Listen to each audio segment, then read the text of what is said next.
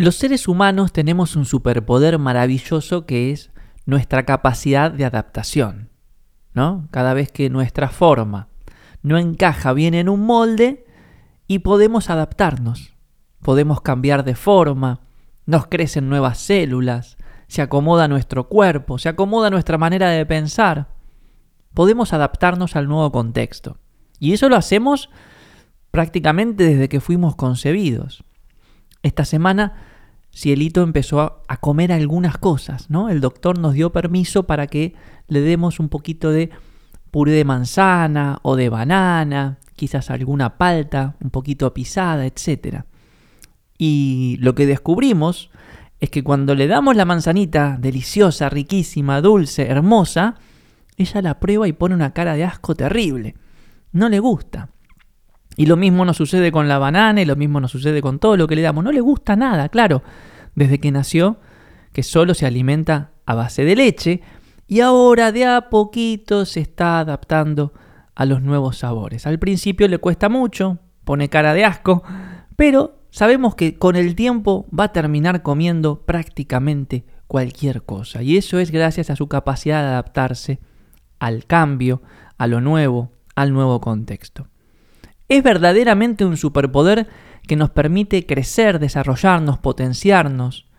Nos fortalecemos a base de someternos a situaciones incómodas, básicamente. Eso es la vida. La incomodidad está para eso. Ahora bien, lamentablemente, este superpoder que es nuestra capacidad de adaptarnos, también podemos usarlo en detrimento de nuestro crecimiento o desarrollo. Digo, mucha gente se acostumbra o se adapta a un trabajo que no le gusta, a una pareja que no la ama, a un par de zapatillas que le apretan mucho, a un lugar en el mundo en el cual no se siente a gusto.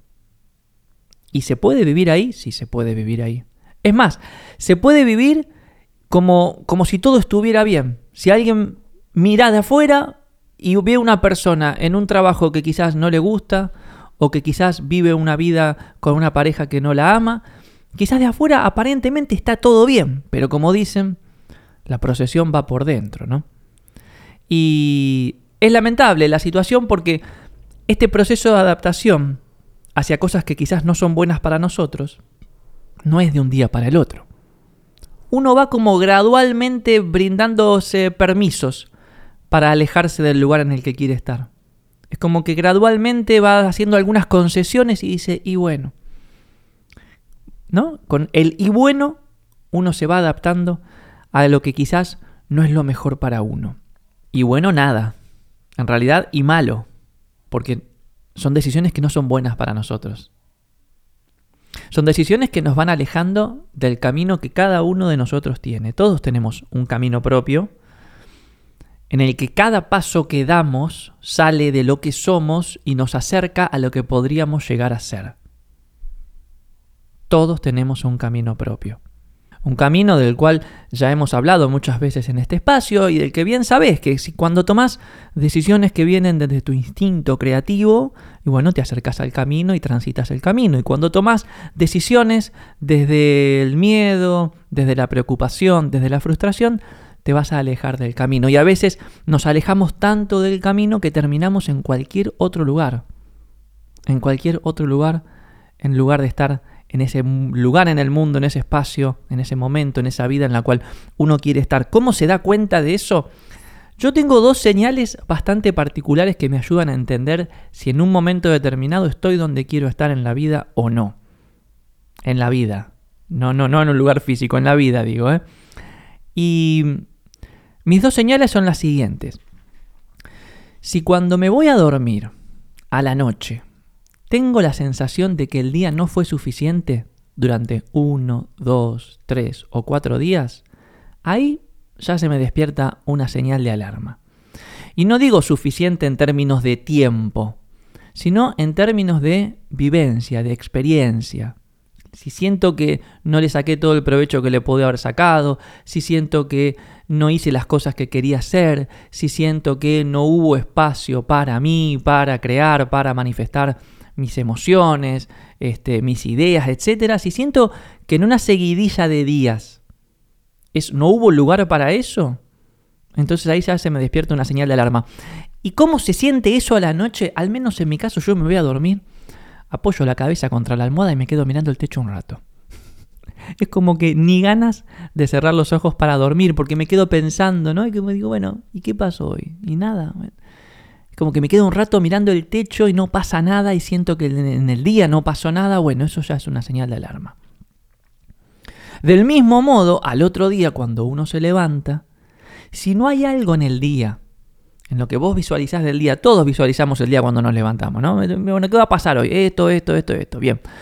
Si no hay algo en el día que te encienda un poco, que te despierte el interés, la curiosidad, si no hay algo que te dé un poquito de ganas, no un día, durante varios días seguidos, y esa ya es una segunda señal de alarma de que no estás en la vida en el lugar en el que, quieres estar. Y hablo de señales porque es muy difícil saber a dónde quiere estar uno. ¿No?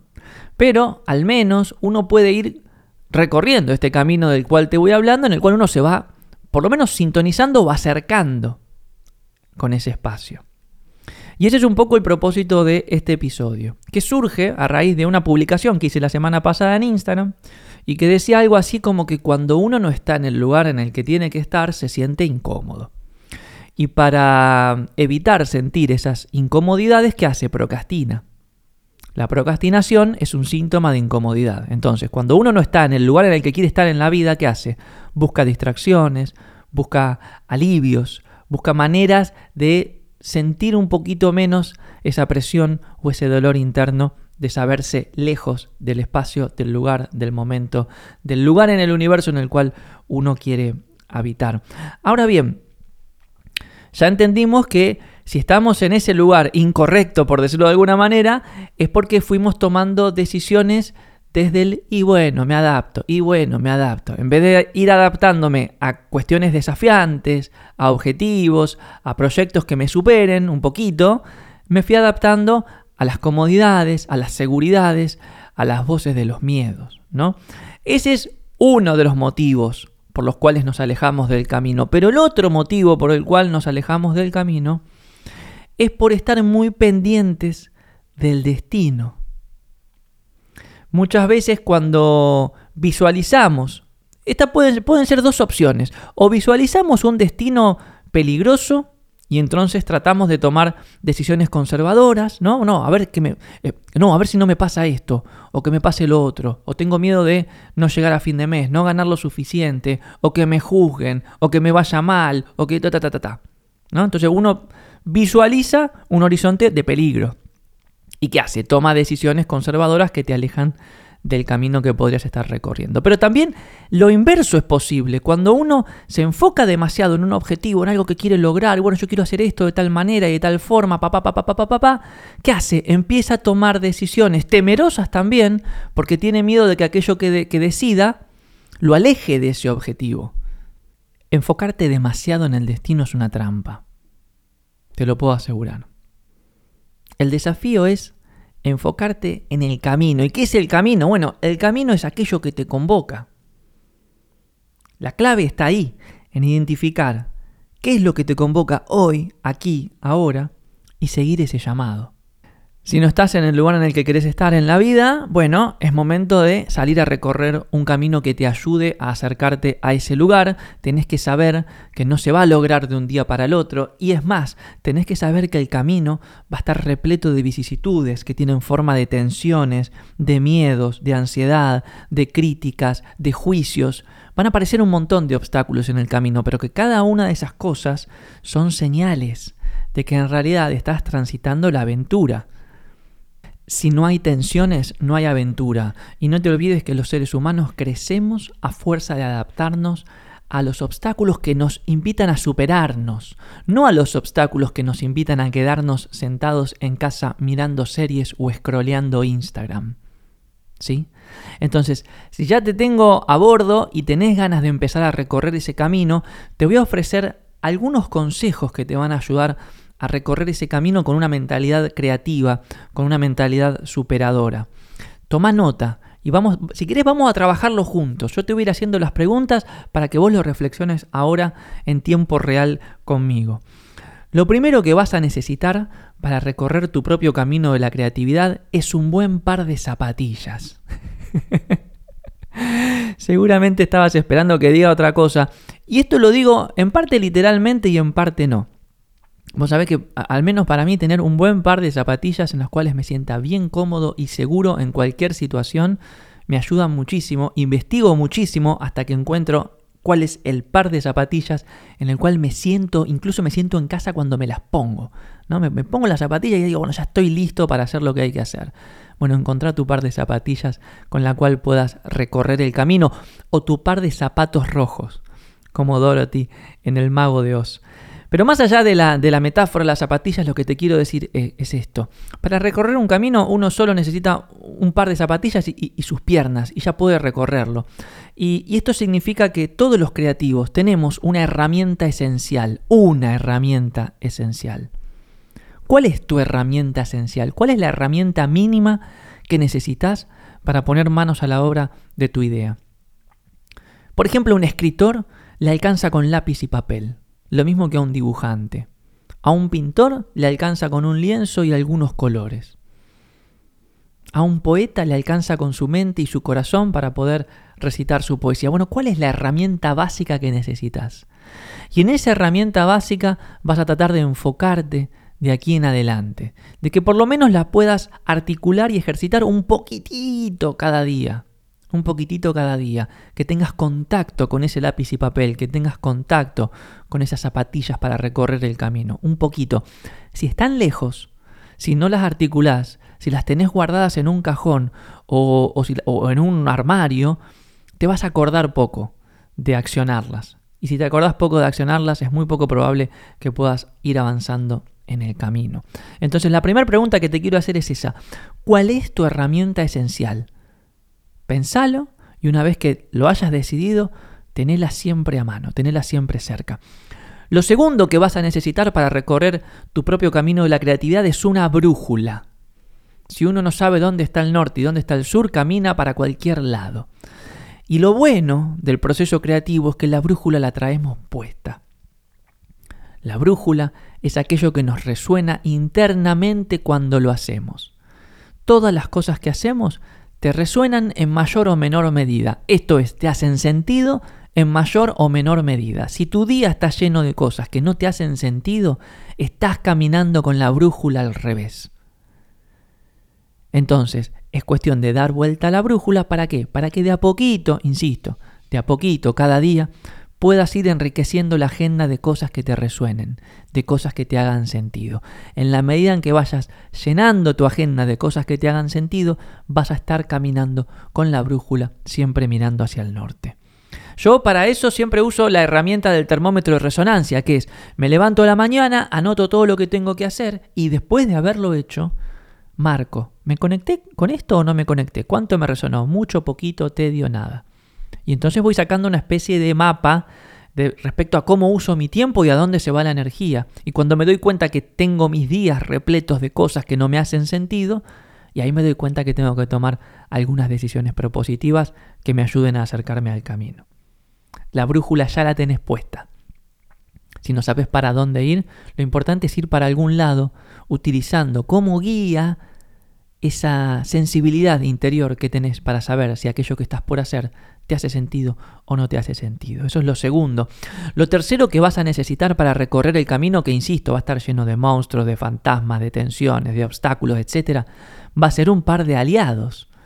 Siguiendo con la metáfora del mago de Oz, vas a necesitar un hombre de hojalata, un espantapájaros y un león. Algunas personas que te puedan acompañar en el camino de la manera que sea solos no podemos. Y si es necesario salir a generar nuevos vínculos y nuevas relaciones, habrá que hacerlo. Pero necesitamos alguien a quien contarle que estamos en una aventura.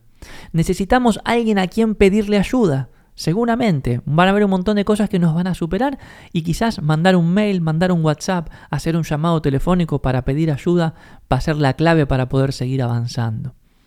Las personas que no logran nada generalmente es porque no piden ayuda, decía Steve Jobs, que era un gran llamador de teléfonos. El tipo levantaba el teléfono y llamaba por teléfono a todo el mundo cada vez que necesitaba algo. Pero también necesitamos a alguien a quien dedicarle nuestro esfuerzo, además de a nosotros mismos. Y esas personas, insisto, el hombre de hojalata, el espantapájaros, el león, ¿sí? Son, van a ser el sostén en el camino en momentos bien difíciles, en momentos en los cuales quizás sentís que solo no podés, sentís que el salto que tenés que dar es demasiado largo. ¿eh? Esas personas son el punto de apoyo, esas personas pueden ser la voz de aliento, esas personas pueden ser la ayuda que necesitas para seguir avanzando. Y en relación con esto, definitivamente vas a necesitar un par de obstáculos. Insisto, los obstáculos son las señales de que estás en una aventura. Si no hay obstáculos, no hay aventura. Si no hay aventura, no hay crecimiento.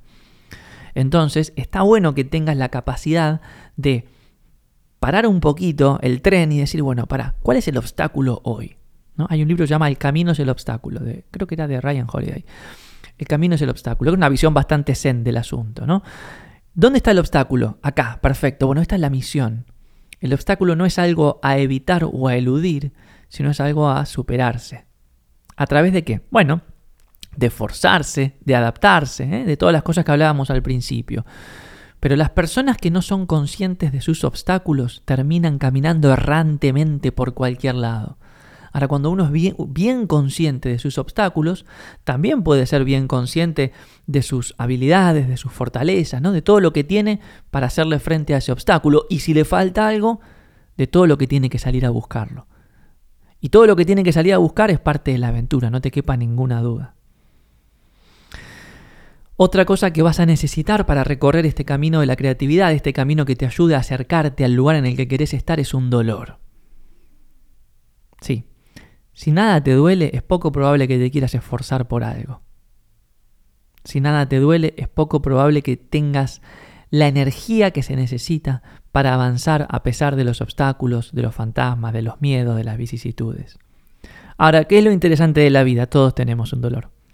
Todos tenemos algo internamente que nos molesta, que no nos gusta que sea así, que nos incomoda o que se siente roto. Bueno, ese dolor no está para ponerlo abajo del tapete y hacer como que la vida no pasa nada, ¿eh? anestesiando la sensación, sino está para ponerlo arriba de la mesa y decir, bueno, ¿a qué voy a poner?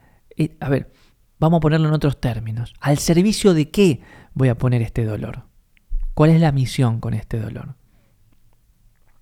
Y asimismo, una vez que identificas el dolor, uno también puede identificar quizás lo más importante de todo esto que es una ilusión.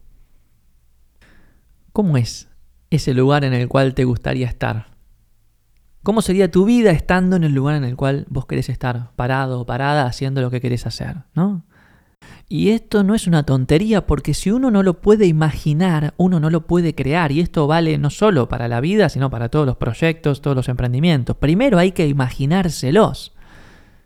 Primero hay que poder visualizarlo acá adentro. Entonces si yo lo puedo imaginar, lo puedo convertir en una especie de ilusión, de sueño, de algo que hoy no es, pero que está ahí en el horizonte y que, si, y que yo sé que si voy recorriendo un camino que me acerque a eso, en algún momento voy a llegar. Quizás cuando llego descubro que no era como lo imaginaba, pero se siente igual de bien.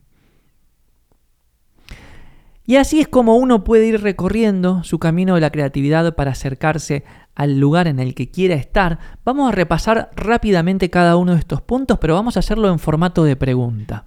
Acordate, lo primero que vas a necesitar es tener bien a mano tu herramienta esencial para poder recorrer el camino. ¿Cuál es tu herramienta creativa? ¿Qué forma tiene? ¿A dónde está? ¿Cómo puedes hacer para tenerla más a la mano y para usarla y accionarla más frecuentemente? Lo segundo que vas a necesitar es una brújula para no caminar en cualquier dirección. Acordate, la brújula la tenés adentro y es la pregunta, ¿esto que estoy por hacer me hace sentido o no me hace sentido? ¿Me resuena o no me resuena? Lo tercero que vas a necesitar son un par de vínculos creativos, personas a las cuales les puedas contar que estás recorriendo tu camino, personas a las cuales les puedas pedir ayuda a la hora de avanzar a pesar de los obstáculos, personas a quienes les puedas dedicar tu esfuerzo vínculos creativos. Lo cuarto que vas a necesitar es un par de obstáculos y ser bien consciente acerca de ellos, no para eludirlos, sino para asumirlos como pequeñas misiones, a tu ritmo, siempre, ¿no? Lo quinto es un dolor, algo que te moleste, algo que te incomode de estar habitando un lugar que no te representa. Y finalmente, lo que vas a necesitar es una ilusión, algo que puedas imaginar para que finalmente lo puedas ir creando paso a paso. Es muy importante que sepas que uno no se va a encontrar en su lugar de un día para el otro, pero que en el proceso, en el camino, uno sí se va a ir encontrando a sí mismo. Y eso te puedo asegurar que es más que suficiente para crear grandes cosas.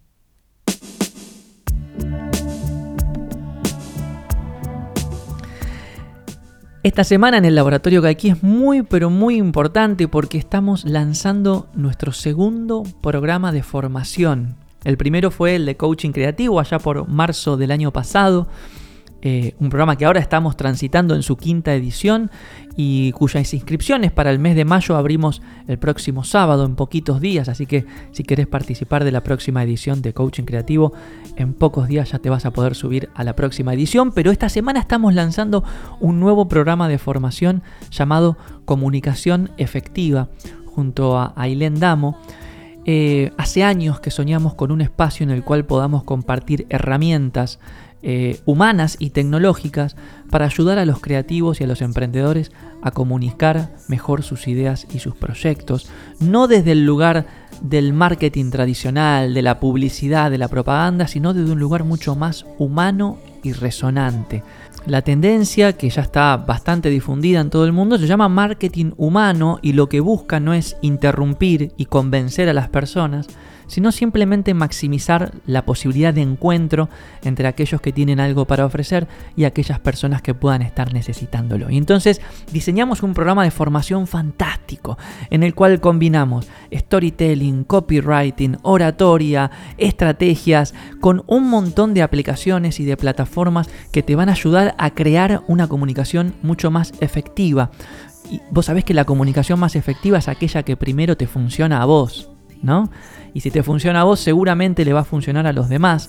Eh, así que bueno, estamos felices con, este programa que estamos diseñando junto a Ailén Damo, que es una experta en, marketing digital. Eh, esto inicia el 15 de abril, las inscripciones ya están abiertas en la web de gaiki.org. Se está armando un grupo maravilloso de creativos y emprendedores y sabemos que vamos a recorrer un camino que quizás es desafiante, pero en el que seguramente vamos a aportar muchas, muchas herramientas para que cada uno de ustedes pueda diseñar una estrategia de comunicación con un enfoque muy creativo, muy humano y sobre todo que te haga mucho, mucho sentido. Así que bueno, si te interesa el programa de comunicación efectiva, va a durar cuatro sábados, arranca el 15 de abril y las inscripciones ya están abiertas en la web de Gaiki. Y tenemos un montonazo más de propuestas. Te invito a que nos sigas en arroba gaikiorg o en arroba Facundo Arena, que también las comunico frecuentemente en mi perfil. Bueno, eh, como siempre, yo ya me tomé la costumbre. Si te gustó el episodio, si pensaste algo, si te generó una idea, si sentiste algo mientras escuchabas estas ideas y sugerencias, escribime haceme saber que estás del otro lado, que me da la energía necesaria para seguir este, haciendo esto que hago y compartiendo lo que aprendo en el camino. Así que bueno, espero que hayas disfrutado escuchando este episodio tanto como disfruté yo grabándolo. Te mando un abrazo enorme y nos estamos escuchando en una próxima oportunidad. ¡Chau!